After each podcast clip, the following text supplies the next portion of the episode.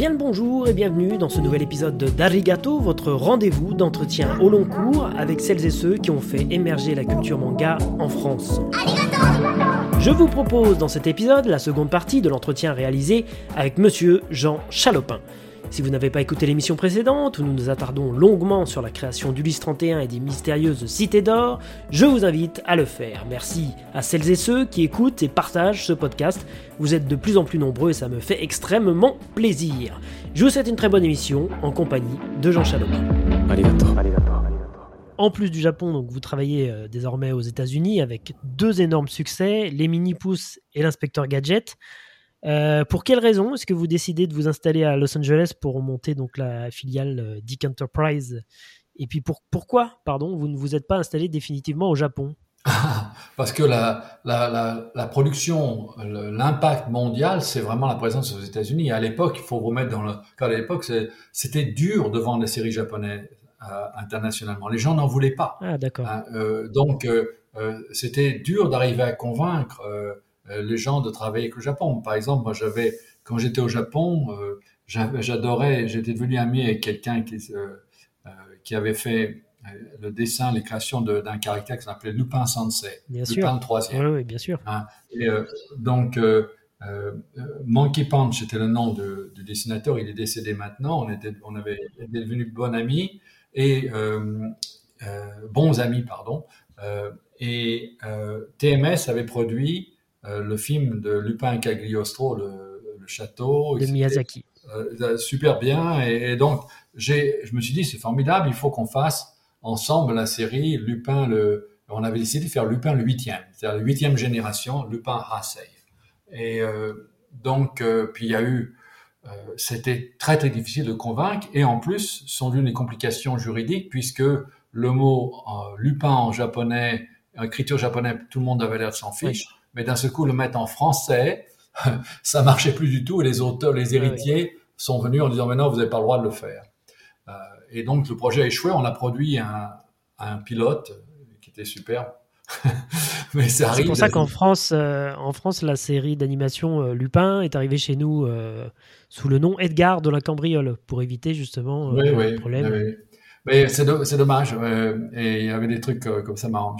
Pourquoi, pourquoi les États-Unis? Donc, parce que d'une part, le Japon, c'était très bien pour la capacité de production, mais il y avait aussi un autre raisonnement derrière. Il faut bien essayer de comprendre ça. On part de France, en fait, on part même de Tours, un petit endroit. Euh, ravissant, mais euh, c'est, je sais plus quoi, c'est 200 000 habitants. Euh, dans... On va à Paris, de Paris, Japon, et maintenant on a là côté, on a confirmé, on s'est affirmé en tant que créatif, on s'est affirmé en capacité de production, on s'est affirmé en, capacité de diffusion aussi. On a une relation avec les chaînes européennes. Euh, grâce à WIS 31, on a aujourd'hui maintenant un impact dans toute l'Europe. C'est-à-dire que les télévisions d'Europe nous prennent euh, au sérieux. Mm -hmm. Canale 5 en Italie, etc., etc. On a euh, des ITV en, en Angleterre. Nous sommes pris au sérieux. Donc maintenant, on a capacité créative prouvée, capacité de vente prouvée, capacité de production prouvée, avec cette souplesse que le système japonais nous apporte. Il nous manque qu'un endroit, c'est aller à Los Angeles, là où les, les plus gros succès s'affirment. Donc, bon, euh, une fois que le Japon fonctionne bien, je fais la même chose que j'ai fait quand je suis parti de France vers le Japon, c'est de prendre mon bâton de pèlerin, mon petit baluchon, et je vais aux États-Unis. Et donc, euh, alors bon, c'est un peu plus compliqué que ça parce qu'il y a des rencontres avec Bill Hanna, euh, à Taïwan euh, qui me dit viens aux États-Unis, c'est là que ça se passe, etc. Bilana de Anna Barbara. Oui, c'est ça, Birhan, un type euh, remarquable. En, dehors, en, dehors, de tous ces détails par rapport à ça, c'est vraiment le raisonnement, c'est-à-dire capacité créative, capacité de vente, capacité de création, c'est les éléments. Maintenant, on a la capacité pour aller aux États-Unis. Et alors, j'avais un petit handicap particulier, je parlais pas anglais. Alors, petite histoire, c'est un peu drôle, c'est j'ai appris l'anglais au Japon avec euh, euh, une prof et ensuite un prof japonais. Et donc, quand j'arrivais aux États-Unis, on me dit, mais attends, t'es, es français, pourquoi t'as l'accent japonais ah ouais, d'accord. mais euh, donc, euh, voilà, alors je, coupe, je parlais l'anglais horriblement mal, mais on a réussi à se débrouiller. Je suis venu au Japon, j'ai, oh, pardon, aux États-Unis, et Bill Hanna m'avait présenté une dame qui s'appelle Margaret Losh, qui travaillait pour lui à l'époque Et elle m'a présenté quelqu'un qui écrivait pour elle, qui s'appelait Andy Hayward, et, et qui parlait français. Pas parfaitement, mais il le lisait bien. Et donc, il a commencé à traduire mes scripts. Il a commencé à travailler comme traducteur. Mais il était un traducteur relativement moyen. Par contre, il était un, un vendeur, un commercial avec une connaissance du système à Los Angeles absolument extraordinaire. Euh, grâce, lui et moi, on a démarré tous les deux à Los Angeles dans la cuisine de sa mère. Et euh, trois mois après, on avait 50 euh, personnes. Incroyable. Et à la fin de l'année, on avait quelque chose comme 350 personnes. C'était, c'était une espèce d'explosion. Exponentielle.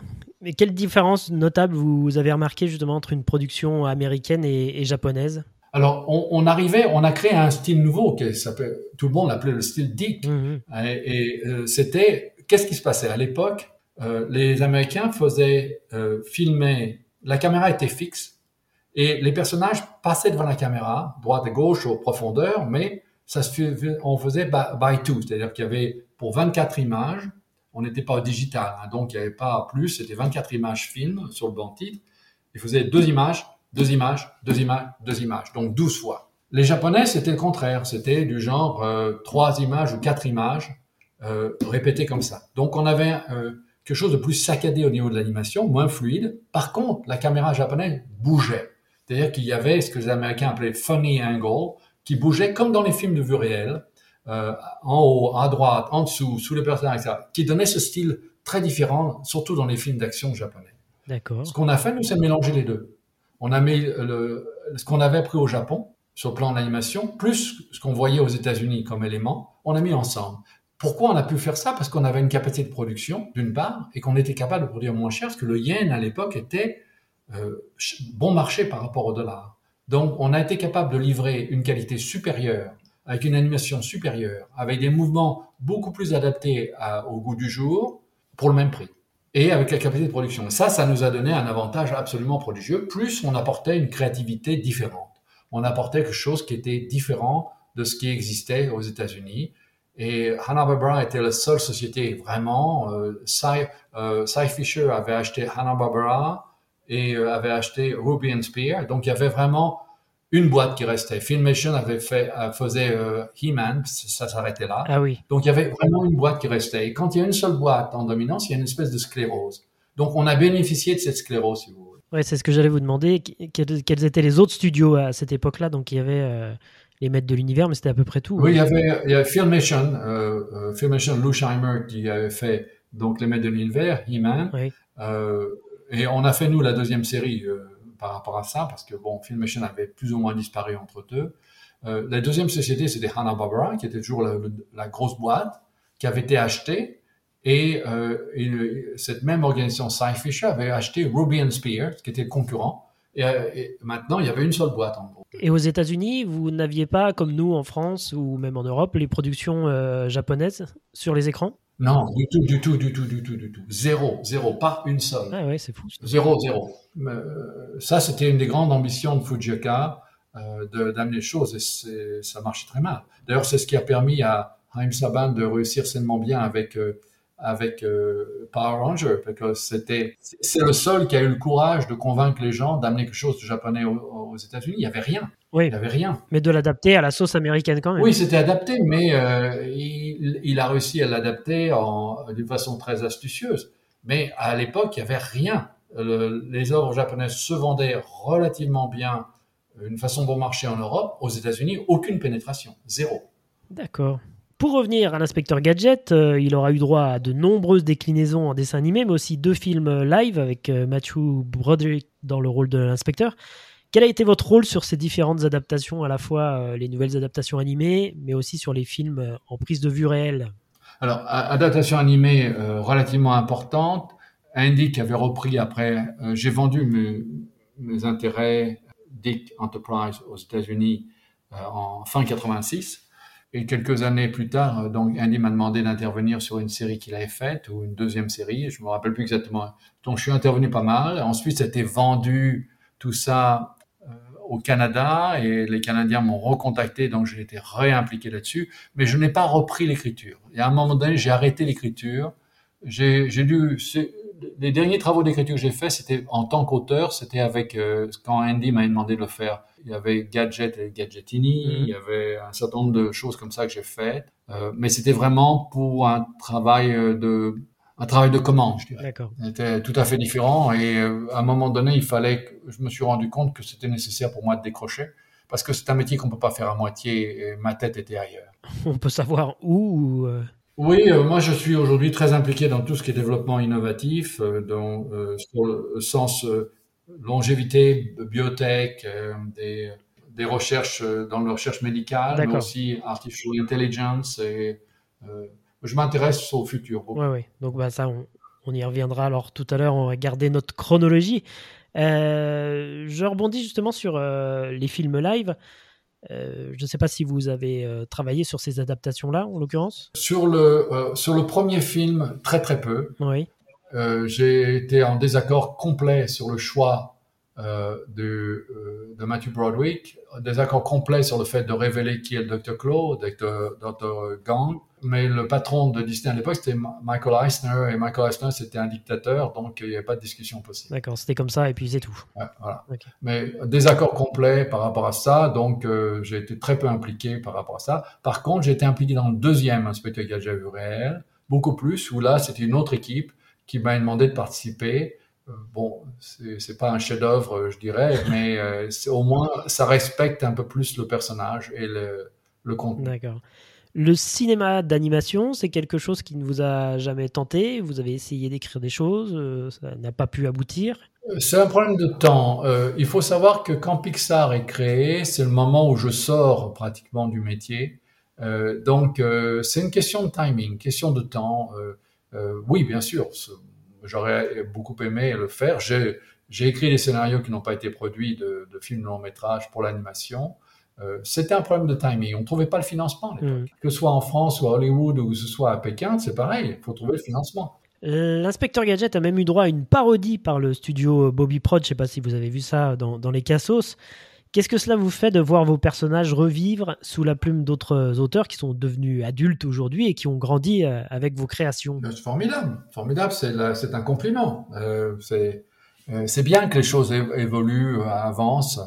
Euh, bien sûr, c'est bien. Il y avait une parodie sur le plan musical. Il y a eu à un moment donné, Gadget était devenu dans les dans les discos new-yorkais. Euh, ils avaient transformé ça en, disco. D'accord. Et c'était partout. C'était absolument partout. C'était dans les années 85, quelque chose comme ça, milieu, milieu des années 80. Oui, oui. Ok. donc, euh, non, ces parodies, c'est la rançon du succès. C'est très bien. Faut pas les encourager, mais faut pas les décourager non plus. D'accord, très bien. 85, euh, Mask et Jace, les conquérants de la lumière, encore une fois deux très grands succès internationaux. Euh, euh, je crois savoir que pour Mask, donc c'est la société Kenner qui est venue vous voir avec leurs jouets et qui vous a demandé en gros d'écrire des histoires avec des personnages et, leurs véhicules. Oui, je sais. le travail de Mask est un travail particulièrement intéressant parce que c'est la première fois qu'on applique le système de japonais de collaboration avec, avec les marchands de jouets au système américain. Aux États-Unis, c'était vraiment la production et euh, c'est d'abord la, chaîne de télévision, le network qui va vous dire ce qu'il faut faire. Ce qu'il faut faire, c'est travailler avec le network là-dessus. Euh, le, jouet, euh, c'est du merchandising. On le fait après, ça représente un tout petit pourcentage des revenus, sauf s'il y a un énorme succès. Par exemple, les, les Schtroumpfs, c'était un énorme succès, donc ça, ça crée beaucoup de revenus, mais ça fait pas partie du, du concept. Et là, pour la première fois avec Kenner, on arrive à travailler comme on a travaillé au Japon avec Bandai. C'est-à-dire qu'on travaille la main dans la main. On a le, dessinateur euh, qui travaille dans nos studios à Studio City, côte à côte avec les dessinateurs de chez nous. Et ça, c'était une expérience tout à fait intéressante pour nous parce que c'était la première fois que ça se faisait aux États-Unis.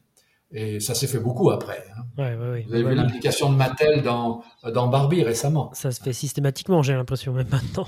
Mais c'est, on était vraiment les premiers là-dessus. On avait apporté avec nous cette vision que si on travaille la main dans la main, il y aura un plus beau jouet, un meilleur jouet. En plus, nous, on va faire un meilleur travail parce que, encore une fois, créativement, je répète ça un peu en boucle, mais on s'aide l'un l'autre. C'est pas quelqu'un qui dit non, non, tu fais ce que je veux. C'est pas du tout comme ça. C'est on s'inspire, on s'aide l'un l'autre et on fait un, meilleur produit à terme. Et alors, comment vous définiriez vous votre votre style? Parce que parmi les séries que vous avez produites sur le sol américain à cette époque, le style qu'on retrouve dans Jace et les Conquérants de la Lumière, Mask, l'Inspecteur Gadget ou même les Mini-Pouces. Qu'est-ce qui vous différenciait des autres studios? On a bien compris qu'il y en avait peu aux États-Unis, mais il y en avait beaucoup plus au Japon. C'était quoi la, la patte Dick, d'après vous? Alors, sur, le plan, euh, sur plan de la production, on en a parlé tout à l'heure, c'était quelque chose euh, sur le plan graphique qui se reconnaissait. Les séries de Dick se reconnaissaient très très bien hein, dans les années 80. Ouais. Euh, y il y avait une couleur, il y avait euh, des, la façon de bouger la caméra, la, la, direction artistique différente, les décors beaucoup plus riches. On avait des décors qui étaient riches. Euh, Rappelez-vous la phrase de Paul Gimzan à propos de Bernard, il pisse la couleur. Donc Bernard était quelqu'un qui aimait des décors, il passait beaucoup de temps sur les décors et l'équipe autour de lui était formée dans ça. Donc, euh, il y avait une qualité de produit à l'époque. Alors aujourd'hui, avec la 3D, ça a changé complètement et avec l'ordinateur, mais pour le travail qui était complètement fait à la main, c'était exceptionnel. Euh, donc, il y avait une qualité graphique par rapport à ça. Deuxième chose, vous l'avez dit vous-même, on avait souvent un côté un petit peu éducatif quelque part, euh, avec un, un petit côté culturel et éducatif quelque part, sans pour autant oublier que notre travail, c'était d'abord de, comment on dit, entertain. Euh, on dit l'entertainment aussi en bon français. on, est, on est des saltimbanques quelque part. Et euh, notre rôle, c'est de, de, faire plaisir au public aussi. Donc il y avait un peu ce mélange de ça. Euh, en texte, en écriture, purement et simplement, personnellement, quand on écrit, il y a deux, deux stades. Il y a le stade où on dit je veux être écrivain, j'écris, etc. On passe beaucoup de temps à faire les choses, puis ensuite ça devient un métier. Et quand on écrit des épisodes et que c'est devenu un métier, c'est une forme d'esclavage. Ah, j'exagère à peine, c'est une machine qui vous broie euh, en écriture. Il faut écrire un épisode le lundi, il faut l'envoyer le lundi soir euh, au network pour qu'il regarde. Euh, le mercredi matin, vous avez les notes, il faut faire les editing, et le jeudi, il faut que ça parte à la production. Donc c'est une espèce de machine qui vous écrase par rapport à ça. Et quand vous avez plusieurs séries à la fois, bah, je vous assure, on dort pas beaucoup. Hein. Euh, ça dure pas longtemps les saisons. La saison dure que euh, six mois, sept mois par rapport à ça. Ensuite, c'est passé à la production. Mais c'est six, sept mois, on, on dort, euh, on mange sur la table. C'est pour ça, moi, j'ai pris l'habitude de jamais déjeuner le midi parce que jamais le temps. Quand vous êtes en train d'écrire les doigts sur la machine et qu'il y a cette voix euh, des personnages dans votre tête, ben, vous voulez pas être interrompu. Donc, on continue, on continue jusqu'au moment où on a fini et on regarde. Mais ce plaisir que vous recherchiez euh, au tout début euh, d'écriture, vous l'aviez encore à ce moment-là quand vous écriviez les, scénarios de, de Mask ou de Jace ou je, crois que je, je, crois que je l'ai jamais perdu, mais c'est devenu un, métier. Ce que, je, ce que je veux dire par là, c'est pas c'est pas mal. Ce que je, veux dire, je suis devenu tellement euh, euh fluent, comme on dit fluent en, en français. Je suis tellement habitué à écrire que c'est devenu normal. Donc c'était quelque chose comme comme si une voix me dictait, si vous voulez. C'est quelque chose de parce que j'avais besoin de délivrer. C'était une quantité importante. Euh, et je travaillais avec euh, des équipes aussi, euh, donc il y avait beaucoup de travail à faire. J'ai retrouvé dans, dans le jumeau du bon monde le plaisir que j'avais eu avec les cités d'or, simplement parce que c'était une période plus calme de ma vie, où je n'écrivais plus à la minute, j'écrivais pas euh, tous les jours comme une machine. D'accord. Donc j'avais, j'ai retrouvé la possibilité d'écrire avec de l'inspiration, avec une vision, avec des rêves, ou avec euh, l'idée, l'histoire vient dans la tête en vous réveillant le matin. Euh, c'était autre chose. C'était autre chose. Donc je crois que j'ai jamais perdu le plaisir d'écrire, mais à un moment donné, et c'est une des raisons pour lesquelles j'ai décroché, à un moment donné, on se dit, mais qu'est-ce que je fais? Je suis devenu une machine. Et deuxième chose, euh, à un moment donné, je me suis, j'ai commencé à voir ce qui arrivait sur le marché américain. Il y avait des séries qui sortaient avec une forme d'humour très très américaine. J'étais pas capable d'écrire ça. Et je savais que j'étais pas capable d'écrire ça. Donc à un moment donné, faut faut être capable de décrocher avant que ce soit trop tard. Donc ma décision était de dire je vais écrire moins, je vais passer. Donc, l'occasion de vendre mes actions, j'ai vendu mes actions. Mais alors, avant de vendre euh, vos actions, j'aimerais qu'on revienne un petit peu sur deux adaptations justement de, de comic strip euh, américains que vous produisez en 84 et 86. Heathcliff and the Cadillac Cats, Les Entrechats en France, et Denis la Malice. Comment ces projets sont arrivés sur les bureaux de la DIC Est-ce que vous, est-ce que c'est vous qui demandiez aux auteurs les droits d'adaptation de leur BD en dessin animé? Et comment vous développiez les, les scénarios ensuite? Non, ça, tout ça, c'était vraiment l'équipe de Andy Hayward qui, euh, s'occupait de ça. La même chose pour SOS Fantôme. J'ai travaillé à, l'écriture, à la production et euh, tout ce qui était les droits, la discussion, avocat, etc. J'étais pas Donc du coup, ça répond un peu à ma question suivante parce que je me suis demandé aussi pourquoi vous, Au même titre que vous aviez fait des adaptations de, comics américains, pourquoi vous n'avez jamais eu envie d'adapter dans le style Dick un manga japonais, par exemple? Oh, Parce que ça se serait pas vendu aux États-Unis à l'époque. D'une part, ça c'est la réponse que je vous donne, mais c'est vraiment à l'époque on ne savait pas. Mais à l'époque, moi j'ai essayé d'introduire par exemple les mangas aux États-Unis, on m'a rigolé au nez, personne n'en voulait. Ah oui? D'accord. Je, euh, je, vous avais dit, Monkey Punch était un ami et donc j'avais essayé d'introduire euh, parce que je trouvais que c'était tellement marrant le personnage et c'était un peu sous la ceinture, c'était il y avait quelque chose. Surtout le les dessins animés sont un peu plus un peu plus propres, mais ouais, ouais. le Lupin Sensei que euh, il y a des moments un peu censurables hein, dessus. Le, manga a, été édité, euh, enfin il y a eu un tome d'édité chez nous en France euh, il y a 2-3 ans chez, chez Kana. Oui, alors il y, a des, il y, a des, épisodes qui sont assez, assez ouais, énormes dans le truc bien. Et donc, non, aux États-Unis, pas du tout réussi à impliquer là-dessus. Et alors aujourd'hui, bon, ça a changé, les choses ont changé, le monde s'est globalisé, donc ça a beaucoup changé. Mais à l'époque, c'était vraiment une grande barrière entre le Japon et les États-Unis. Alors à l'époque et, même aujourd'hui, à l'inverse, est-ce que des demandes d'adaptation en manga, en comics ou même en bande dessinée, parce que ça se fait aujourd'hui, est-ce qu'on vous l'a demandé sur Ulysse 31, sur Jace ou Mask euh On a en permanence euh, beaucoup de choses qui reviennent vers moi. Je parlais de Véronique Lugy tout à l'heure, c'est la personne qui s'occupe de ça. Et on a très souvent des demandes. Je ne sais pas lesquelles exactement, mais des demandes, oui, régulièrement des demandes qui sortent, des, des, demandes de réadaptation, des demandes de droits film, etc. Non, ça reste relativement actif. 85 et 86, euh, impossible de passer à côté des phénomènes bisounours et popples, et il y en avait absolument partout, à la télévision bien sûr, mais également en jouets. De quelle façon euh, se font les choses dans ces cas-là? Est-ce que comme avec Mask, euh, dont vous nous avez parlé tout à l'heure, ce sont les sociétés Kenner pour bisounours ou Mattel pour les popples qui viennent vous voir en vous demandant d'écrire des histoires autour de leurs peluches Je ne peux pas vous dire. Je, sais que ça arrive sur ma table. Faut... Moi, je suis devenu un peu une machine. Ouais, c'est vraiment une période. J'ai l'impression, c'est vraiment une période où là, vous êtes euh, en mode euh, machine. Oui, euh, moi, je m'occupe vraiment de l'écriture, de la production, des relations avec les avec les chaînes de télévision, euh, network sur le plan créatif. C'est compliqué à l'époque aux États-Unis, dans le sens où vous avez la, la, responsable du programming qui est là, vous avez une équipe autour de travail. Il faut travailler aussi avec ce qu'on appelle BSMP, qui est le Broadcast Standard and Practice, qui est le euh, les, gens qui vont décider si vous pouvez faire ça, pas faire ça, etc., etc. Donc, euh, moi, je suis à plus que plein temps occupé là-dessus. Et il y avait d'ailleurs pour décrire peut-être peut-être une caricature qui peut décrire tout ça. Bruno Bianchi était un très bon caricaturiste. Mhm. Et Bruno faisait des caricatures partout. Il y a plusieurs personnes autour de nous qui les ont gardées. Malheureusement, moi, j'en ai pas, j'en ai pas. Mais il avait fait une caricature où on voyait euh, un immeuble avec les lettres Dick qui flashaient en haut. Et tout en haut, il y avait Andy qui était. Euh, Andy était bien connu pour avoir des lunettes de couleur toujours. Euh, des, euh, comment on appelle le frame Comment on dit frame? Pas La monture. oui, la monture, pardon. On a le même problème. Donc, il était là en disant il a un téléphone à droite, en disant Yes, Judy, 13 episodes for September. Puis au milieu, il y a une espèce de tube où il parle. Donc, on a la position de, de la tête et ça descend tout en bas de l'immeuble et dans la cave, euh, je suis comme un mineur avec une, lumière sur mon front. Avec là, je dis No Mandy, 13 more for September. Et euh, c'était devenu vraiment ça. C'était vraiment. Euh, ouais, terrible.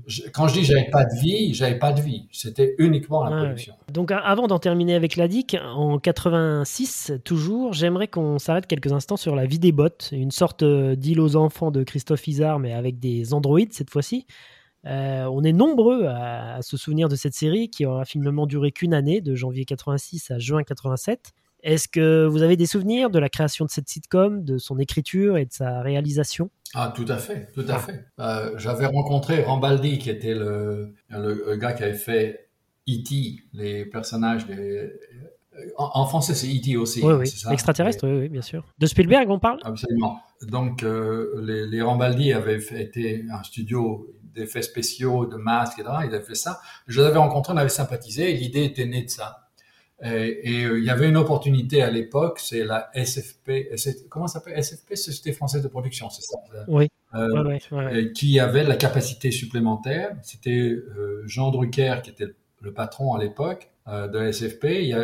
on se connaissait bien et il y avait capacité de production. Donc mon idée c'était d'étudier les capacités de production pour faire quelque chose et d'écrire et de le faire. Donc tous les masques, toute la création de ça a été faite par les Rambaldi, vraiment une équipe formidable à Los Angeles où on a apporté ça en France et ça a été très très très très difficile parce que je n'avais jamais, enfin j'avais travaillé il y a très très longtemps avec la télévision française via la troisième chaîne pour des, choses régionaux, comme je vous l'ai dit, dans les années, euh, euh c'était même pas fin 70, fin 60, euh, quand euh, là-dessus, et j'avais pas retravaillé avec les grosses machines de production françaises. Et là, c'était vraiment l'horreur intégrale pour moi. J'étais tellement habitué à la machine américaine qui marche, où les gens travaillent, euh, le, produit important. Là, on se trouve en production, on avait il était, par exemple, midi, bah, c'est le, hop, coupe l'électricité, pompe, plus rien, tout arrêté en plein milieu du tournage, où euh, c'était l'horreur totale. Et donc, on a produit ça jusqu'au bout, mais je me suis dit, on peut pas continuer. D'accord. C'est pour ça qu'il y a eu qu'une saison, du coup. Ah, c'était un cauchemar, un cauchemar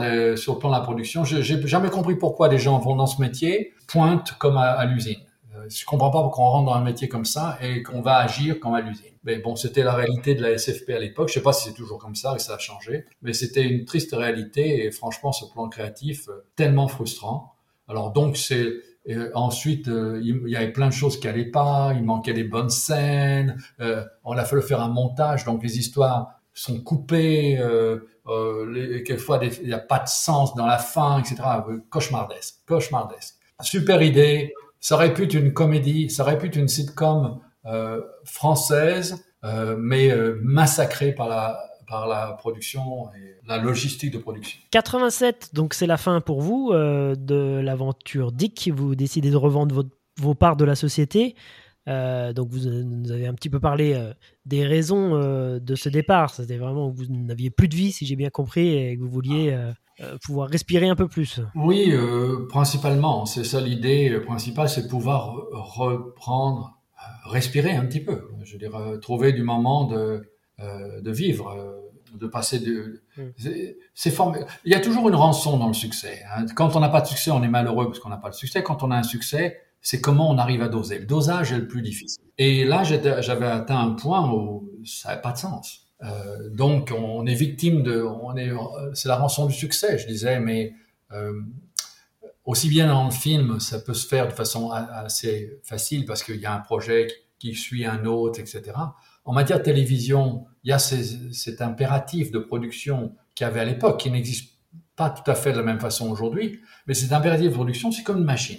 C'est vraiment une machine. Et vous êtes dans la machine. Et vous perdez votre identité pour devenir un élément de la machine. Et donc j'avais envie de sortir de la machine. Vous, avez réussi à, partir alors que beaucoup de monde euh, aurait continué encore et encore et encore jusqu'à l'épuisement total. alors je vais vous raconter une petite histoire qui explique ça, et je crois que je l'ai jamais dit. Quand j'ai démarré euh, moi-même en dessin animé, en essayant de convaincre les gens d'un projet comme Ulysse 31, euh, et avant ça même, j'ai rencontré un monsieur qui s'appelle Monsieur Jean Image. Bien sûr le baron de Munchausen, le secret des Sélénites. Jean Image faisait du porte-à-porte aux télévisions. C'était un vieil homme, personne ne lui donnait de travail. C'était un type d'une gentillesse tellement euh, formidable. Et personne ne voulait le voir dans les chaînes de télévision. Il essayait de continuer à faire quelque chose, de survivre. Et je me suis dit, euh, je ne deviendrai jamais Monsieur Jean Image, parce que c'était tellement triste de voir cet homme qui avait été une personne importante du dessin animé français, d'être on lui ouvrait même pas la porte, les gens lui euh, le prenaient pas au téléphone. Et, ça, ça je me suis dit, il faut décrocher quand on est au top de son succès, il faut pas décrocher quand on est à la fin. 1989, un nouveau projet très ambitieux qui, malheureusement, qui, aura malheureusement tourné court. Euh, vous mettez sur pied un parc d'attractions à la pointe de la technologie où nous retrouverons à la direction artistique votre compagnon de toujours, Bernard Derriès. Ce parc, c'est Planète Magique, en plein cœur de Paris, dans le théâtre de la Gaîté Lyrique, qui, euh, à l'époque, faute d'entretien, menaçait de s'effondrer, et qui aujourd'hui est devenu un, lieu culturel. 11 000 mètres carrés sur 9 niveaux. Quel était le concept de ce projet et d'après vous, pourquoi cela n'a-t-il pas fonctionné? Voilà. Là, il faut qu'on ait une émission spéciale là-dessus, hein, je peux vous dire tout de suite. Spéciale Planète euh, Magique. mais euh, plus beau projet jamais, que j'ai jamais fait, je pense. Ah oui. C'était absolument magnifique. L'idée, c'était très simple c'est que quand on vit à Paris, pour une maman, euh, les parents avec des enfants, il y a des musées, il y a des tas de lieux culturels, il y a des jardins, mais il n'y a rien vraiment qui soit dans Paris pour les enfants où il y a un mélange des deux. Il y a euh, Ulysse 31, la distraction et l'éducatif à la même, en même temps. Et donc, ayant tous ces droits, parce que quand j'ai vendu euh, Dick Enterprise, j'ai pas vendu les droits, j'ai vendu que la partie à la boîte américaine. D'accord. Donc j'avais le droit de garder ces droits pour faire l'exploitation en France de ça, et, euh, des cités d'or, du 31, d'un des gadgets et tout ça. Et l'idée c'était de faire, et on a été soutenu par la ville de Paris, on a été soutenu par RTL aussi, qui était toujours mon partenaire à l'époque. Cette idée, c'était vraiment de faire un amusement park, indoor amusement park. Ça n'existait pas à l'époque. On était les premiers au monde à faire un indoor amusement park. Malheureusement, on a été, on, l'équipe de, de tête, l'équipe dirigeante qui devait réunir des fonds, euh, a pas trouvé suffisamment de fonds. On était sous-financé et on a pris le risque d'ouvrir quand même. Et malheureusement, la guerre du Golfe s'est déclarée un mois après. Mmh. Donc du jour au lendemain, on passe de 3 à 4 000 personnes par jour à 5 personnes par jour parce qu'il y a peur des bombes. La guerre du Golfe, c'est le Koweït, euh, euh, ce qui va se passer. Deuxième chose, deuxième élément, ma faute. On avait organisé quelque chose d'extraordinaire qui était l'idée que les mamans pouvaient déposer l'enfant à l'entrée. Il y avait un badge qui permettait de suivre l'enfant à travers l'ensemble des jeux par rapport à ça et pouvoir récupérer le côté, mais l'enfant ne pouvait jamais sortir de l'établissement sans être repris par la personne responsable. Donc ça permettait à une maman ou un père de dire, voilà, tu restes deux heures là-dessus, je te retrouverai à la sortie où je viens te rechercher, de faire les courses, de faire les choses. Hein, de... Seul, c'était organisé, c'était par ordinateur. C'est-à-dire qu'il y avait dans le sous-sol toutes les grosses machines IBM qui étaient là. Les Il faut savoir que la capacité de... qu'on avait à l'époque Planète Magique, c'est probablement la moitié des capacités de ce qu'on a dans un téléphone aujourd'hui. Ah, oui, oui. Mais à l'époque, c'était d'énormes machines. C'est prenait tout le sous-sol. Et je vous assure que le sous-sol, il était grand. Hein. Euh, tout le sous-sol des machines par rapport à ça, et ça s'est planté le deuxième jour. C'est-à-dire que l'informatique s'est plantée le deuxième jour. C'est-à-dire qu'on pouvait plus, euh, donc la, guerre du Golfe, le sous-financement, l'informatique qui se plante le deuxième jour. Et alors là, les ingénieurs d'IBM euh, d'IBM viennent et n'arrivent pas à résoudre le problème. Donc il faut, au lieu d'avoir un suivi automatique euh, dans, dans, tous les jeux des enfants, on peut plus suivre. Donc il faut trouver maintenant à la main le faire. Il faut embaucher 50 personnes pour essayer de contrôler à l'entrée, retrouver les choses, etc. Et on peut pas dire aux parents laissez l'enfant parce qu'on peut pas le retrouver. Donc on est obligé de dire aux parents non non vous pouvez pas partir, vous êtes obligé de rester. Ouais. Dès que le concept s'écrase par rapport à ça. Et euh, je dis que c'est ma faute. Pourquoi? Parce que j'ai toujours tendance à penser à, à, des solutions du futur. Donc euh, le système de traçage des des, euh, des personnes, d'identification des enfants, de l'entrée jusqu'à la sortie à travers tous les jeux et de les retrouver là-dessus, ben, on s'est aperçu que IBM savait pas le faire. Mm. Et ça s'est planté, ça ne marchait pas.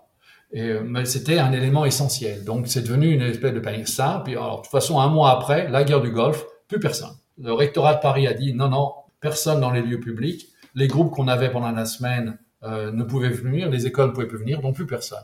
Comme on était sous-financé, bah, euh, six mois plus tard, on était mort. D'accord. C'est très triste parce que c'est certainement, pour ceux qui ont vu ça, c'était Oui. extraordinaire, vraiment. Bernard et son équipe avaient fait un travail incroyable.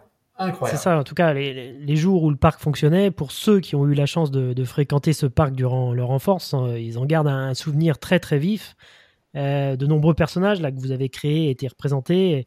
Est-ce que vous savez justement ce que sont devenus les éléments de décor du parc créé par euh, Bernard Non. Dariès? Non, je ne sais pas, je ne sais pas, et j'ai, euh, franchement, j'ai pas voulu savoir parce que c'est, je trouve ça euh, Triste. tellement triste d'avoir Ouais. fait quelque chose comme ça et d'avoir, euh, et euh, j'aurais souhaité que quelqu'un reprenne, euh, faire la même idée parce qu'on aurait été absolument ravis de trouver le moyen de passer des droits. On aurait perdu notre argent. Moi, j'ai perdu beaucoup d'argent parce que j'ai investi personnellement. Euh, j'ai perdu beaucoup d'argent par rapport. RTL aussi, la ville de Paris aussi.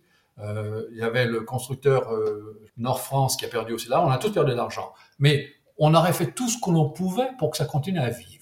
Euh, et malheureusement, euh, bon, c'est pas passé. Malheureusement. Alors au début des années 90, euh, vous vous associez au binôme Jean-Luc Azoulay et Claude Berda, les A et B d'AB Productions. Vous ajoutez le C de Chalopin et vous créez la société ABC pour produire de nouvelles séries animées, parmi lesquelles Sophie et Virginie et les jumeaux du bout du monde. Comment a eu lieu cette rencontre et quelles étaient les raisons de ce rapprochement? Ah, euh, les raisons de ce rapprochement. Ça, c'est un- bon, une question intéressante parce que je me souviens pas vraiment exactement comment ça s'est passé. Euh, je sais que, euh, que j'avais développé une relation vraiment de très bonne qualité à la fois avec Claude Berda, euh, Jean-Luc Azoulay et Dorothée.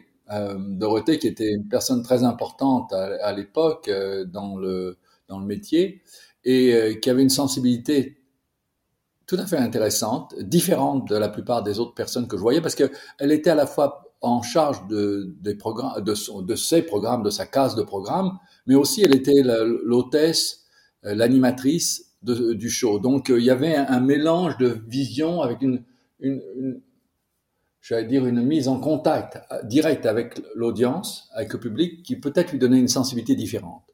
Et contrairement à la plupart des, gens en charge des chaînes et des programmes de télévision, euh, elle pensait que les, euh, les feuilletons, donc ce qu'on appelle des series, des serial, pardon, les feuilletons étaient quelque chose qui attirait la clientèle, l'audience, si vous voulez, générale, parce qu'il y avait une continuité. D'ailleurs, aujourd'hui, c'est démontré avec toutes les, les streamings qu'il y a, il y a pratiquement que des séries qui, qui, sont à suivre. Il y a pratiquement que des feuilletons, en quelque sorte.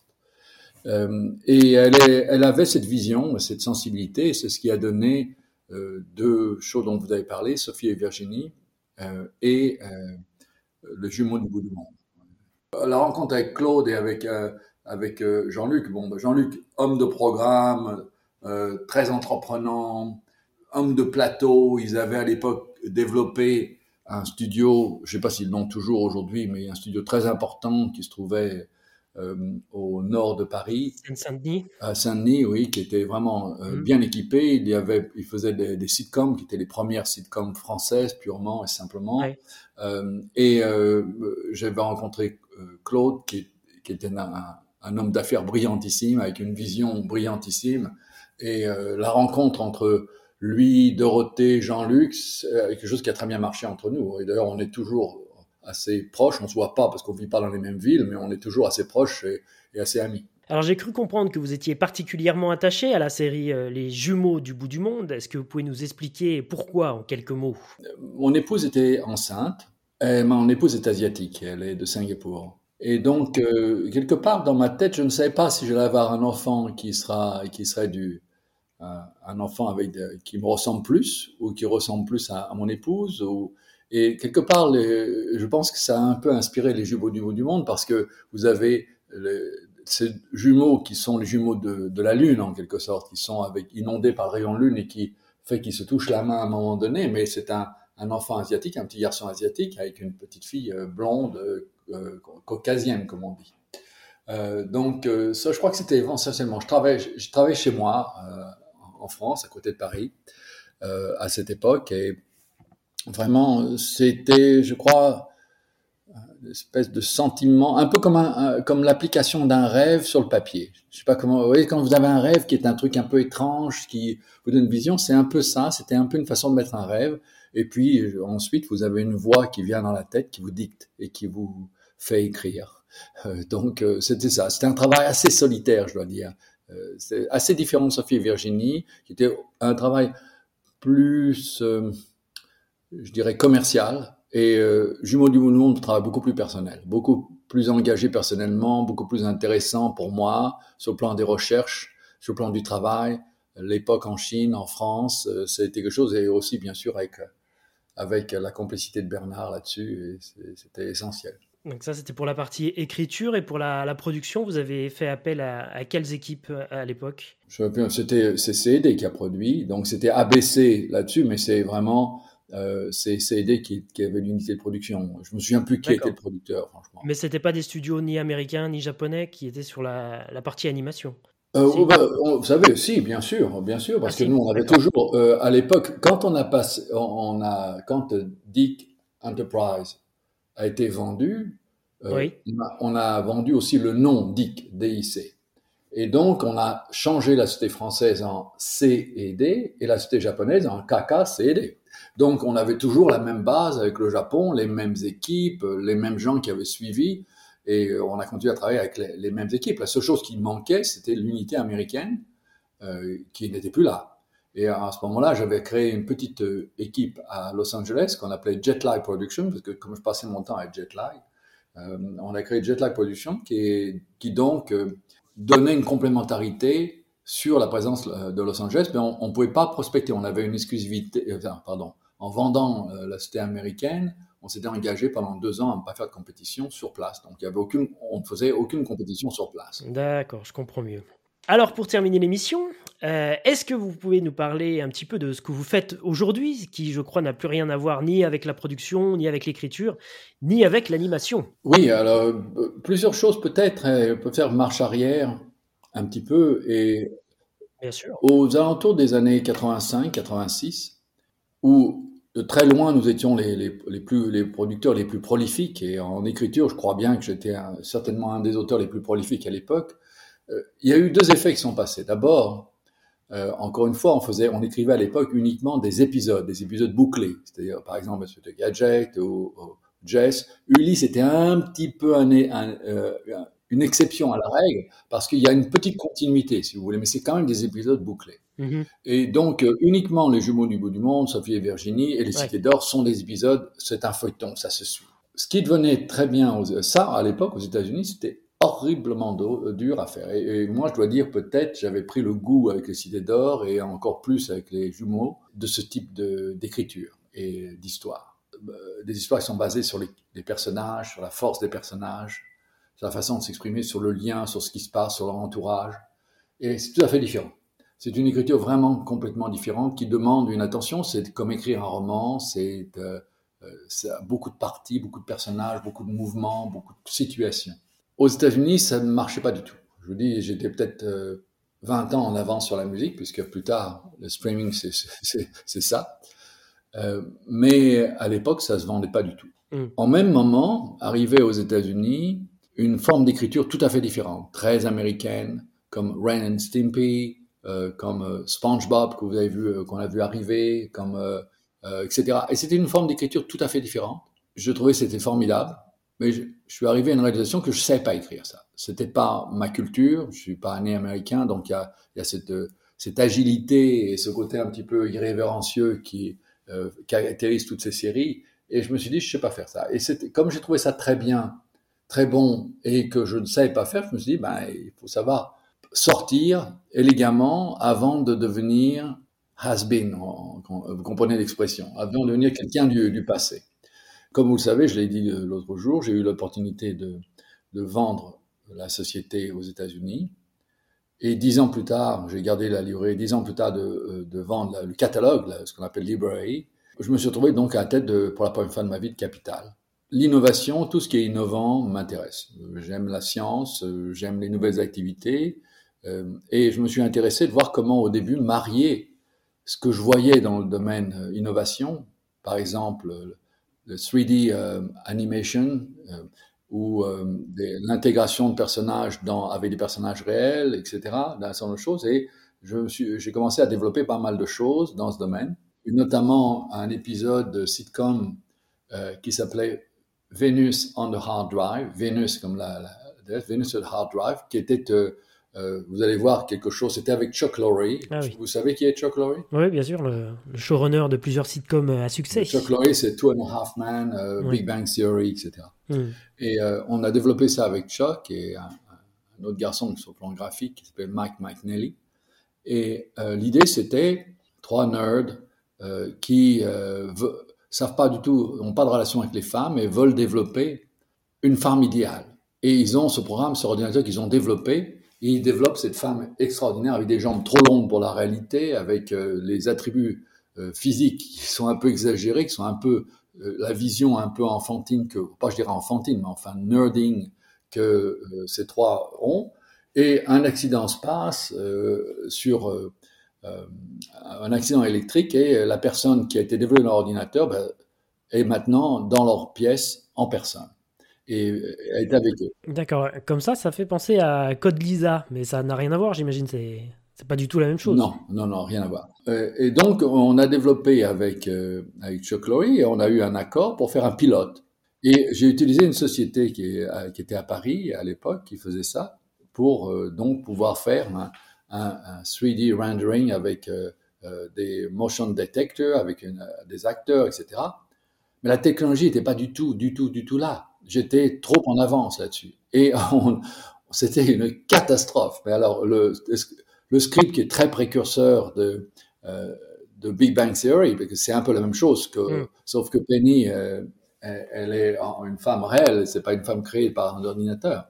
Mais c'était le même concept, si vous voulez, par rapport à ça. Et j'ai fait un certain nombre de choses dans ce domaine à l'époque. Ça, c'est un exemple avec Chuck Lorre. il y a d'autres d'autres choses que j'ai fait à l'époque où j'essayais d'associer la technique, une nouvelle technologie, le fait d'avoir motion capture qui était au début, mais euh, le fait d'avoir le 3D rendering de, de, et l'animation automatique euh, guidée par le, par le motion capture, euh, tout ça, c'est quelque chose qui m'intéressait. Et malheureusement, j'étais un peu trop en avance, et donc quand on est un peu trop en avance, on se casse la figure. Et donc on a, ce pilote était vraiment presque à la limite du ridicule, tellement la technologie était mauvaise. D'accord. Et euh, on a dépensé de l'argent par rapport à ça, et ça s'est pas pris. Début 90, donc bien avant euh, le premier Pixar ou les premiers courts-métrages ah, aussi. Oui, euh. ah oui, ah oui, ah oui, ah oui. À, l'époque, il y avait une personne au Japon qui développait ça, c'était Mitsuru Kaneko, qui était le, mon partenaire et le producteur des Cités d'Or,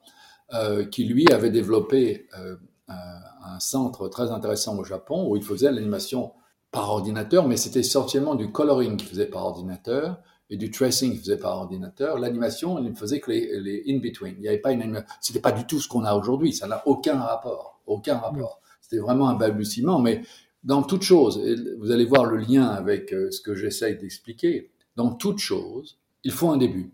Et le début, c'est toujours un balbutiement. Il n'y a jamais, euh, on parle de artificial intelligence par exemple, ça ne démarre, ça n'a pas démarré en, 15 minutes et c'est loin d'être parfait aujourd'hui encore. Hein. C'est dans tous les domaines, il y a un balbutiement. Dans, par exemple, les, dans les, les, les, monnaies crypto, c'est pareil. Il y a plein de choses qui sont affixées, il y a des balbutiements. C'est un, un, un procédé de je dis de peine et d'ajustement, si vous voulez. Oui, l'intelligence artificielle, euh, pour s'arrêter là-dessus quelques minutes, c'est quelque chose qui ne vous fait pas peur, euh, qui au contraire euh, peut-être aurait la fin inverse même et, stimulerait votre créativité. C'est plus que pas me faire peur, c'est je pense qu'on a une responsabilité humaine d'aider le progrès. Parce que le progrès, c'est ce qui va, c'est le, monde dans lequel notre, nos enfants, nos familles plus tard vont vivre. Et euh, pour moi, c'est une espèce de forme de responsabilité, une raison d'être, si vous voulez, de trouver, d'aider le futur d'une façon ou d'une autre. Alors ça, ça, ça m'amène directement à ce que je fais au niveau de bancaire et au niveau assurance. Quand on est dans le travail, donc c'est simplement pour dire qu'au début, c'était vraiment un lien entre mon métier d'écrivain et de producteur, en essayant de trouver des idées où la technologie qui se développait pouvait s'appliquer. Et comment on pouvait le faire? Et je dois dire, je me suis ramassé assez lamentablement dans plusieurs de ces, cas parce que j'étais trop en avance.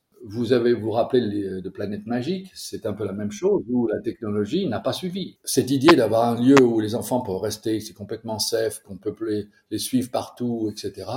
Euh, c'était quelque chose qui n'existe pas, qui n'existe toujours pas à Paris aujourd'hui.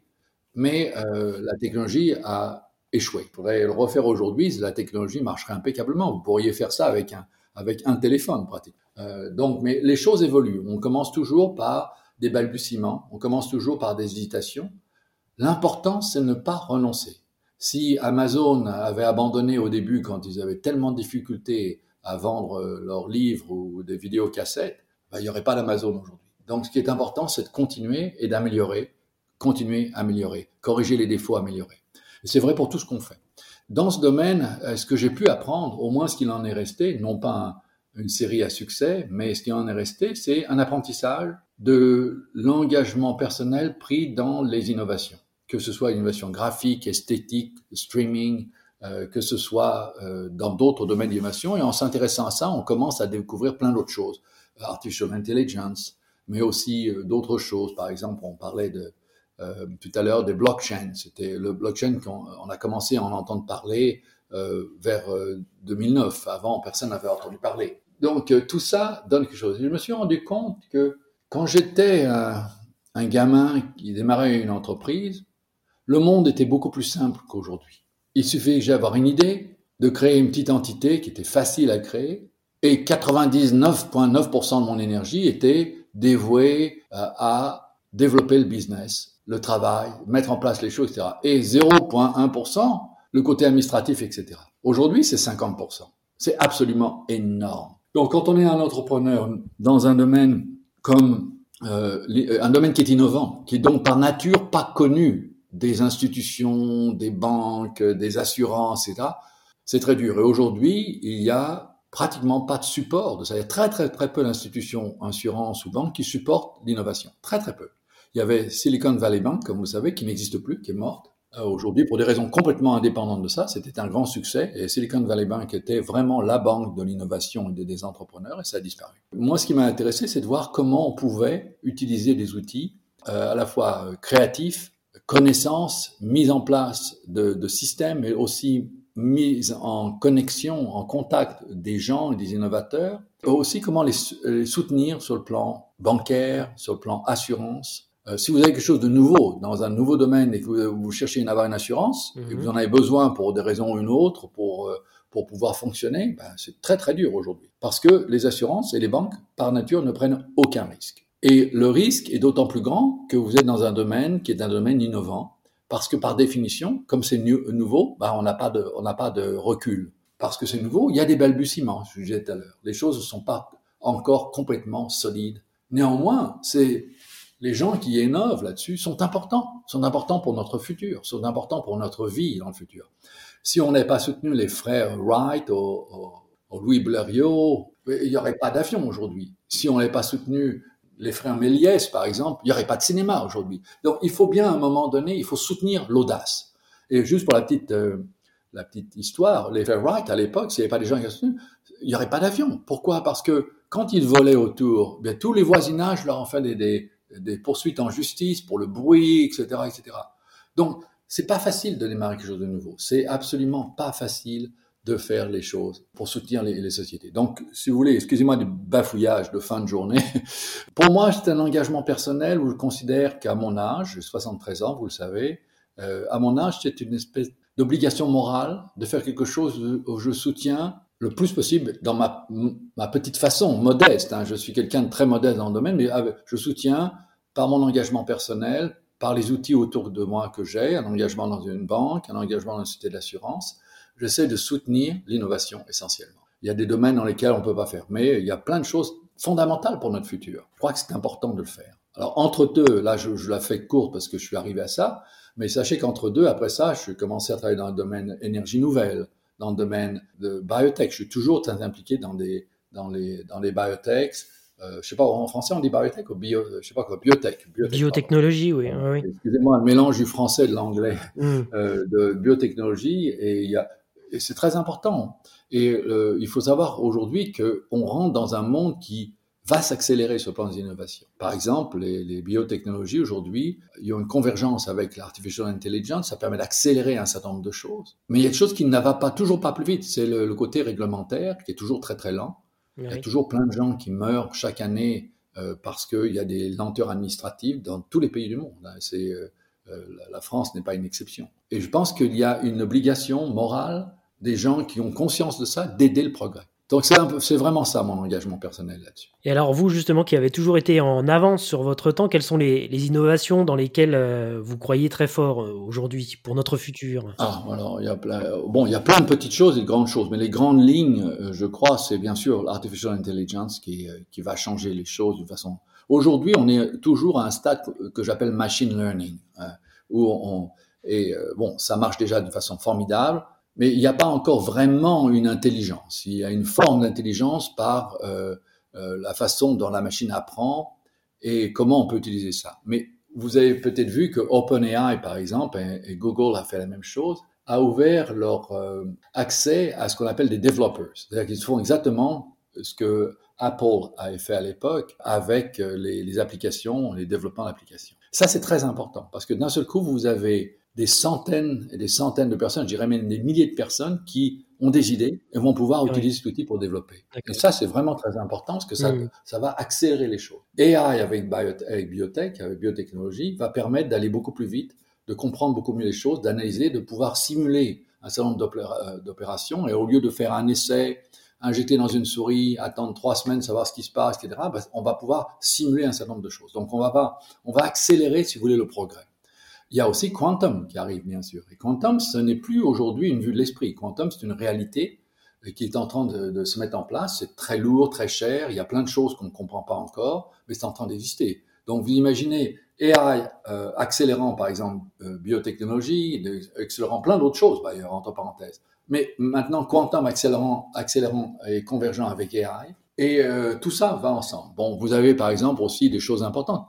La fusion nucléaire, nuclear fusion, c'est euh, fondamental. Aujourd'hui, on est encore à brûler le pétrole et polluer notre univers, notre, Terre, qui est déjà bien malade. Mais demain, avec fusion, on est capable de quelque chose qui, produit l'énergie dont on a besoin pour, euh, pour toujours, pratiquement illimitée et propre, sans résidus, sans rien. Il y a plein de choses qui se passent dans ce domaine. Donc, les gens, si dans vos auditeurs, des gens passionnés par le futur et qui sont convaincus que ce que je dis, même en bafouillant, est vrai et vaut le coup d'être suivi, il y a plusieurs sites qui existent. Vous avez un site qui s'appelle Supertrend, super comme Supertrend, T-A-T-R-E-N-D, euh, qui est un site qui énumère et qui essaie de rassembler l'ensemble des développements euh, qui sont la base du progrès, la base du futur. Je crois que c'est fascinant. Et chacun doit contribuer de sa façon. Et tout le monde n'est pas un génie qui va résoudre le problème. Tout le monde n'est pas Einstein. Mais on peut contribuer à notre façon pour essayer d'aider le futur. Et c'est vraiment ce que j'essaie de faire. Très bien, merci beaucoup. Alors aujourd'hui, on a bien compris que vous aviez toujours une vision à, très long terme, comme on l'entend là, est-ce que euh, malgré tout votre premier amour, à savoir euh, l'écriture euh, de romans, de nouvelles ou de bandes dessinées, est-ce que c'est quelque chose qui pourrait encore vous tenter aujourd'hui?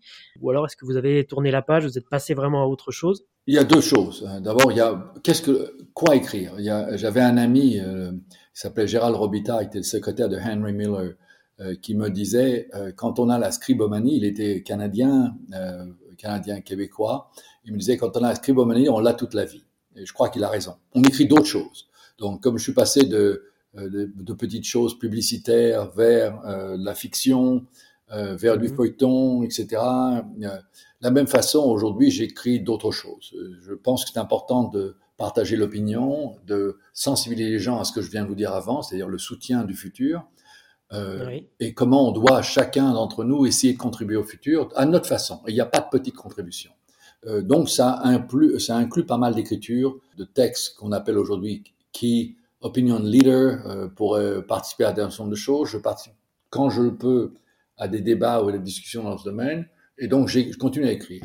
Ce plan fiction, pure fiction, vous savez, la tête n'arrête pas de fonctionner parce qu'on décide d'arrêter. J'ai plein de, j'ai un petit cahier plein d'idées, d'histoires, de films, etc. Parce que ça n'arrête pas. C'est la, c'est la, c'est comme ça. C'est exactement comme un peintre. Il décide je peins plus, mais il a toujours de la peinture dans sa tête. C'est pareil pour moi. Bernard, euh, qui a décidé de plus réaliser, aujourd'hui, il est en train de faire une illustration à la plume euh, extraordinaire, euh, un ouvrage absolument fabuleux. Et donc, je crois qu'on n'arrête jamais. On arrête quand on peut plus. Bien, tant mieux. Alors, euh, est-ce une dernière question sur euh, l'animation. Est-ce que vous vous intéressez toujours un petit peu à ce qui se fait aujourd'hui dans le domaine justement de l'animation, en série ou au cinéma, et quel regard vous portez sur, euh, sur son évolution, puisque l'animation qu'on faisait dans les années 80 n'a plus rien à voir avec celle qu'on fait aujourd'hui Oui, bien sûr, bien sûr. Moi, je suis très friand de, de toutes choses comme ça. J'aime bien rire. Regarder les Minions, par exemple, c'est toujours un plaisir. Mais il n'y a pas que ça. Il y a plein de choses merveilleuses qui ont été faites. A, tous les scénarios ne sont pas bons, mais on sait très bien qu'aujourd'hui, encore plus que, plus que jamais, c'est vraiment l'histoire qui compte, c'est le scénario qui compte au départ. Euh, si on n'a pas ça, euh, on n'a rien. Et il y a cette phrase fameuse, pour faire un bon film, il faut d'abord un bon script, ensuite un bon script et encore un bon script. C'est vraiment la, la base mm. de tout. S'il n'y a pas une bonne histoire, vous n'avez pas grand-chose. Je pourrais dire par exemple que l'animation des cités d'or qu'on avait, on a tellement peu d'argent quand on l'a fait, on a vraiment tiré les ficelles, NHK d'un côté, RTL de l'autre, rien d'autre. l'animation n'est pas la plus belle du monde, mais il y a une histoire tellement forte que ça, ça euh, permet d'oublier, on oublie le dessin quelque part, on oublie les faiblesses d'animation, on oublie les erreurs ici et là. Aujourd'hui, on n'a on a, on a pas ce souci parce que la qualité d'animation est telle, que ce soit Coco, que ce soit euh, les Minions, euh, que ce soit n'importe quelle animation qu'on voit aujourd'hui, la qualité est extraordinaire. Et euh, on a élevé l'animation au niveau, à l'époque c'était pour les enfants, et aujourd'hui on l'a élevé au niveau complètement global. Et ça c'est merveilleux pour tout le monde, ça a créé énormément de développement, mais on doit ça à l'animation par ordinateur, on a libéré en quelque sorte l'animation. Alors il existe quelques ouvrages que je recommande à, nos auditeurs sur vos travaux, euh, des livres, des éditions euh, Blu-ray de vos séries, euh, mais celle d'Ulysse 31 se fait attendre. Est-ce que vous en connaissez la raison, même si j'ai cru comprendre que vous gériez plus vraiment les droits de, vos séries, mais est-ce que vous savez si une sortie en Blu-ray de, la série Ulysse 31 pourrait arriver dans nos contrées? Je l'espère, j'en sais rien. je vous avez dit exactement, je m'en occupe pas directement. Euh, j'aimerais pouvoir vous répondre, mais je n'ai pas la réponse. Je peux essayer d'avoir la réponse, ça c'est autre chose, mais je ne sais pas. Et eh ben alors à ce moment-là, vous mettrez un petit message sur, sur Twitter ou, ou ailleurs. En tout cas, merci beaucoup, Jean. On arrive à la fin de cet entretien. Mais avant de nous quitter, quelques questions euh, rapides, si vous le voulez bien, pour terminer l'émission que je pose systématiquement. Alors, Jean, est-ce que vous avez un manga préféré? Pour moi, c'était Lupin Sensei, le Lupin troisième euh, de Monkey Punch. Euh, j'ai encore aujourd'hui une, collection dédicacée de la part de Monkey Punch. Il est, il est mort il n'y a pas très longtemps, mm-hmm. très malheureux parce que c'était vraiment quelqu'un que j'aimais beaucoup. Euh, donc, ouais, j'aimais la forme d'humour, la façon de faire, et c'était à l'époque où je, je m'efforçais de lire en japonais pour conserver mon japonais. Et, donc, euh, oui, non, tout à fait, Monkey Punch. Euh, Lupin Sensei en, japonais ou Lupin le troisième. Très bien. Est-ce que vous avez un dessin animé préféré? Une série d'animation ou même un film? Oh là là, j'en ai plein. Ça, c'est, ça, c'est une question super. Ça, c'est vraiment dur. il On dit ça à chaque fois. J'en ai vraiment plein, plein là-dessus. Je, si je commence à passer la liste, on va passer une bonne soirée à en parler. qu'est-ce que ah, c'est vraiment horrible comme question. c'est vraiment, vraiment un truc que je. Bah, disons, puisque pour rendre hommage à Bernard, à Bernard Derriès, qui est vraiment quelqu'un que j'adore, euh, je vais dire Bernard et Bianca. Très bien, on espère l'avoir dans, dans l'émission. Et est-ce que vous avez un générique préféré? Mmh, T'as encore, vous me demandez. C'est un peu comme si vous demandez le générique de, de mes séries, c'est très très dur à répondre parce que euh, c'est un peu comme choisir parmi ses enfants, si vous voulez. Donc c'est un peu dur. Ça peut être le générique d'une autre série. Hein. Bah, disons Mission, Mission Impossible euh, à l'époque. Euh, de la Lochifrine. Voilà. Très bien. Merci beaucoup Jean pour toutes les nombreuses heures de plaisir, d'évasion, de rêve et d'aventure que vous nous avez fait vivre et, que vous continuez d'ailleurs à nous faire vivre avec vos créations pour le partage et la transmission des valeurs dont vous nous avez parlé dans cette émission. Arigato Jean. Merci beaucoup. Quant à moi, je vous donne rendez-vous très prochainement pour un nouvel entretien au long cours avec celles et ceux qui ont fait émerger la culture manga et animée en France. Bien sûr, si ce podcast vous plaît, n'hésitez surtout pas à partager l'émission sur vos réseaux et en parler autour de vous de façon à propager la bonne parole. C'est hyper important pour nous. Un grand merci également à notre M Savan et Chucky Lévy à nous, Justin, pour l'habillage sonore de l'émission. Allez gâteau, Jean. Au revoir.